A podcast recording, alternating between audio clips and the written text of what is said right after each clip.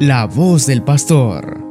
El Evangelio meditado por Monseñor Sócrates René Sándigo, obispo de la diócesis de León, Nicaragua. Alguna vez alguien me preguntaba que por qué los cristianos retomamos el Antiguo Testamento. Y la respuesta es obvia porque Jesús lo retomó en aquella frase de que yo no he venido a abolir la ley y los profetas, sino a darle un pleno cumplimiento.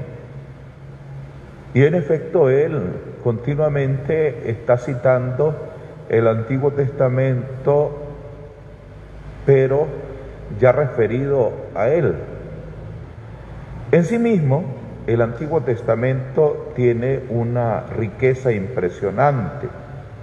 Quisiera, de la lectura de hoy, siempre del libro del Génesis, destacar en ese gesto de Abraham cosas que para nosotros deben de ser importantes. Dice el texto de hoy que ya Abraham estaba en su postrimería, tuvo que enterrar a su mujer, Sara, y tiene un gesto bonito, llama a su criado, le pone la mano en el muslo como era la costumbre y lo hace jurar. Y el juramento era sencillo, no le vas a permitir a mí, lo vas a cuidar a mi hijo y no le vas a permitir que se case con mujer de esta tierra extranjera. Te lo vas a llevar de regreso, que busque mujer. Y en realidad no hubo necesidad de que lo llevara, porque eh, Isaac se casará, ya sabemos, con Rebeca, que es de su tierra, de su parentela. Detrás de todo esto, ¿qué hay? Uno, la responsabilidad de Abraham en cuidar la bendición. Recordemos que Dios lo ha bendecido con dos cosas. Una, una descendencia inmensa como las estrellas del cielo, como las arenas de las playas. Y dos, tierra. Empieza el cumplimiento de la promesa. Pero aquí está el detalle. Abraham cuida la bendición. Nosotros somos muy dados a pedirle a Dios que nos bendiga. Hay gente hasta le pone rótulos, bendición de Dios al carrito, a la casa, a lo que sea. Bendición de Dios. Pero esas bendiciones hay que cuidarlas. Y Abraham, ¿cómo está cuidando la bendición de Dios? Él sabe que hay una promesa en su hijo y por eso lo tiene que cuidar. Tiene que cuidar la, la promesa, la bendición de Dios. Nosotros tenemos cantidades de bendiciones. La primera, la vida. Y por eso es que la vida hay que cuidarla, porque es una bendición de Dios. ¿Ves? A veces hay, por ejemplo, deportes extremos que ponen en riesgo la vida. Eso eh, no es cuidar la bendición de Dios. A veces eh, en el cuido corporal, cuando uno come mucho, de repente yo veo un padrecito muy gordo digo, papá, cuida la bendición de Dios, que en cualquier momento te da un patatús o, o las enfermedades. A veces llevamos una vida que se puede titular como la novela de García Márquez, Crónica de una muerte anunciada, porque no cuidamos la vida. Con esto de, de de la pandemia hemos manejado un criterio, no crear histerismo y encerrarnos, en el caso de la iglesia, al nivel pastoral, pero sí con responsabilidad, con responsabilidad, el cuidado de la vida. Hemos tratado de buscar un equilibrio, seguir al lado en las tareas, pero con la cautela y la prudencia es el cuidado de la vida. Las bendiciones hay que cuidarla y la primera es la vida. No es que estamos apegados a lo terreno, eh, a la vida terrena, San Pablo experimentó esto.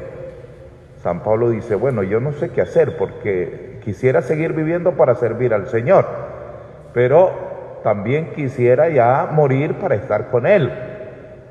¿Eh? Era la, disyuntiva de, de, Pablo, si era mejor quedarse para seguir sirviendo o irse para disfrutar. Después que hay un apego a que vamos a estar eternamente en la tierra, pero sí, esa bendición hay que cuidar. Los recursos, los recursos eh, son bendiciones de Dios y a veces los recursos no los sabemos administrar. Hay gente que cuando tuvo mucho, malgastó y después se convirtieron en carga para las generaciones futuras, porque las generaciones futuras han tenido que cargar con las generaciones que tuvo lo suyo y no lo supo administrar. En eso, esa parte de saber administrar los recursos es importante, son bendiciones del Señor. Y ya cierro un tercer elemento hermoso que aparece de este texto, y es la preocupación por las generaciones nuevas. Abraham quiere garantizar que la bendición de Dios se perpetúe en su hijo. Eso es preocuparse por, lo, por, el que viene detrás. Cuando el egoísmo te invade, solo te preocupas por vos. Y a veces incluso hay dichos, esos dichos chontaleños. El que venga atrás que arree. El que venga atrás que arree. Sí, que arree, pero enséñalo a arrear. O sea, qué bonito Abraham preocupándose por él, la sucesión garantizando que en la sucesión venga también la bendición. Uno tiene que, en efecto, preocuparse qué sociedades vamos, a, vamos heredando, qué principios vamos dejando a los que vienen detrás, qué caminos vamos dejando limpios para que los transiten, qué focos vamos dejando encendidos para que se dirijan ¿Qué señales vamos dejando para que sea por allí que transiten? Queridos hermanos, esta riqueza pues del Antiguo Testamento simplemente hay que interpretarla y eh, asumirla para nuestras vidas. Gracias Abraham porque hoy nos enseñas dos cosas. Cuidar las bendiciones de Dios que son muchas y ser responsable con las generaciones que vienen atrás. Amén. Día a día, los medios de comunicación diocesanos encienden gracias a tu ofrenda generosa. De esta manera, transmitimos el Evangelio las 24 horas del día, los 7 días de la semana, los 365 días del año. Ofrenda nuestra cuenta en Córdoba 10 01 02 00 01 48 86 a nombre de Radio Magnífica en el Banco de la Producción. Purísima TV y Radio Magnífica, evangelizando gracias a tu generosidad.